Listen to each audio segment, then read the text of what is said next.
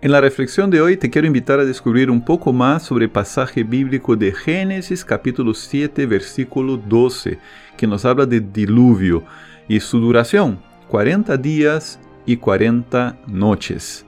Prepara tu Biblia y tu cuaderno de estudios para explorar juntos los dos contextos de ese pasaje bíblico y encontrar elementos que nos ayuden a vivir mejor el tiempo de la cuaresma. Eu sou Ricardo Braz e te dou a bem-vinda a mais um episódio de La Quaresma com a Bíblia. Entrenamiento Bíblico com Ricardo Braz. Sempre é muito difícil falar em los dias de hoje acerca de dilúvio. Normalmente não são posturas equilibradas as que encontramos. Há duas aproximações, fundamentalmente. Não? Está a tendência fundamentalista que en nombre de una fe ciega en la Biblia evita cuestionar el texto y finalmente buscar los contextos de esta palabra de Dios. Y la tendencia racionalista, crítica, ¿no? que busca desmistificar el texto y finalmente desacreditar el texto. El equilibrio está en un estudio crítico y devoto, es decir, que cuestiona, que se hace preguntas sobre los contextos del texto, pero no deja de lado el contexto teológico que permite ir a lo esencial de la revelación divina como palabra de Dios. Tratemos entonces de acercarnos al diluvio con esa metodología de los dos contextos, el contexto histórico-literario y el contexto teológico, para buscar una inteligencia devota de la Biblia como palabra de Dios. El relato del diluvio está ubicado en la primera parte del libro del Génesis, en lo que algunos llaman la prehistoria bíblica. Hablamos del Génesis del capítulo 1 al capítulo 11, ese conjunto de relatos acerca de los primordios de la humanidad, es decir, antes de Abraham, antes del nacimiento del pueblo de Israel.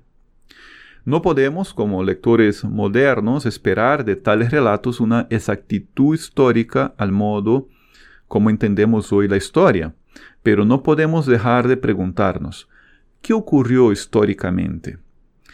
Y es difícil, tanto para la ciencia como para los historiadores, afirmar con exactitud lo que ocurrió en el pasado, pero la historia natural de nuestro planeta tiene no pocos indicios de catástrofes que han diezmado la vida prehistórica, alterando no solo la geografía, sino la botánica, la vida animal y la vida humana en épocas relativamente relativamente no tan distantes de nuestros siglos.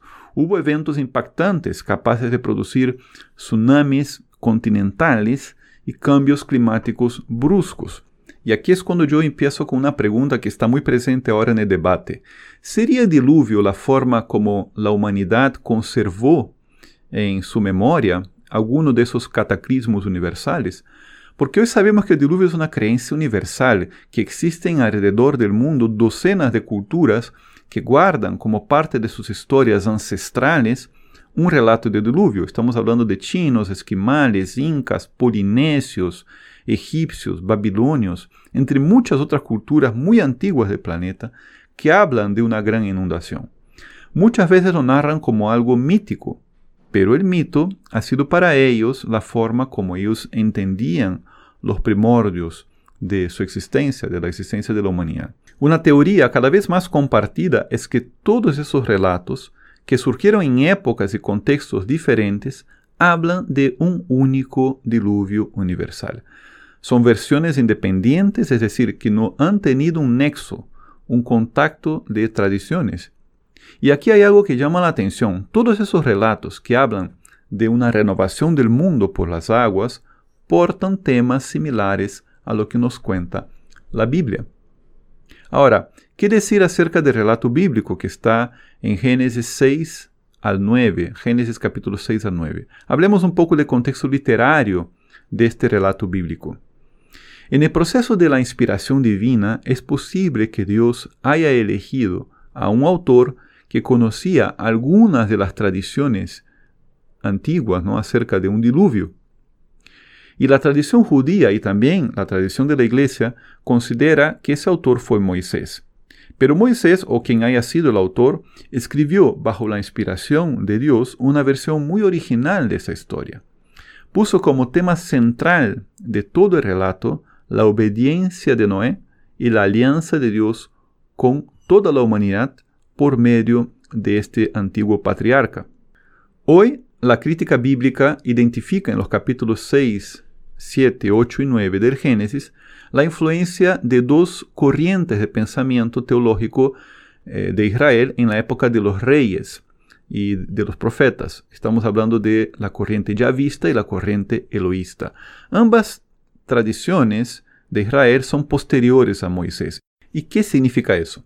Es posible que la fuente de los relatos haya sido la sabiduría de Moisés y que ha sido transmitida hasta la época monárquica, no sabemos a ciencia cierta cómo, si oralmente o por escrito, la cosa es que la época monárquica estas corrientes teológicas, la yavista y la eloísta, conservaron elementos teológicos antiguos de relato, tales como dije, el concepto de alianza, incluso la fe en el Dios único, un Dios creador y providente, y que actúa siempre buscando el bien del ser humano, y que estas corrientes hayan aportado elementos teológicos más recientes, eh, de un pensamiento hebreo más experimentado. Por ejemplo, la idea de un Dios amigo de los justos, el signo del agua como purificación y las ideas relacionadas con el número 40. ¿Y qué indica el número 40 en el relato del diluvio? Vamos a leer, está en Génesis 7, 12. Dice así, estuvo descargando la lluvia sobre la tierra 40 días y 40 noches. Entonces vamos a pensar en este número 40 que aparece en este pasaje bíblico.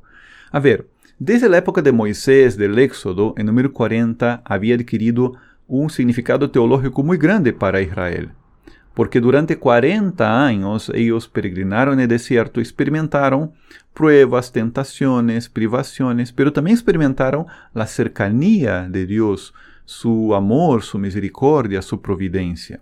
Y es aquí cuando surge una pregunta, ¿no? después de ver el contexto literario de este pasaje, entender que la fuente no solo fue Moisés, sino que ya también la experiencia, las, las corrientes teológicas de Israel en la monarquía. Y surge una pregunta, ¿no serían estos 40 días de diluvio, ¿no? este número 40 tan, tan específico, ¿no? ¿No sería este número 40 una resonancia teológica de lo que fueron los 40 años de Israel en el desierto? Dejo esa pregunta para empezar a pensar en el sentido teológico de este pasaje de Génesis 7:12, que lo veremos en el siguiente episodio.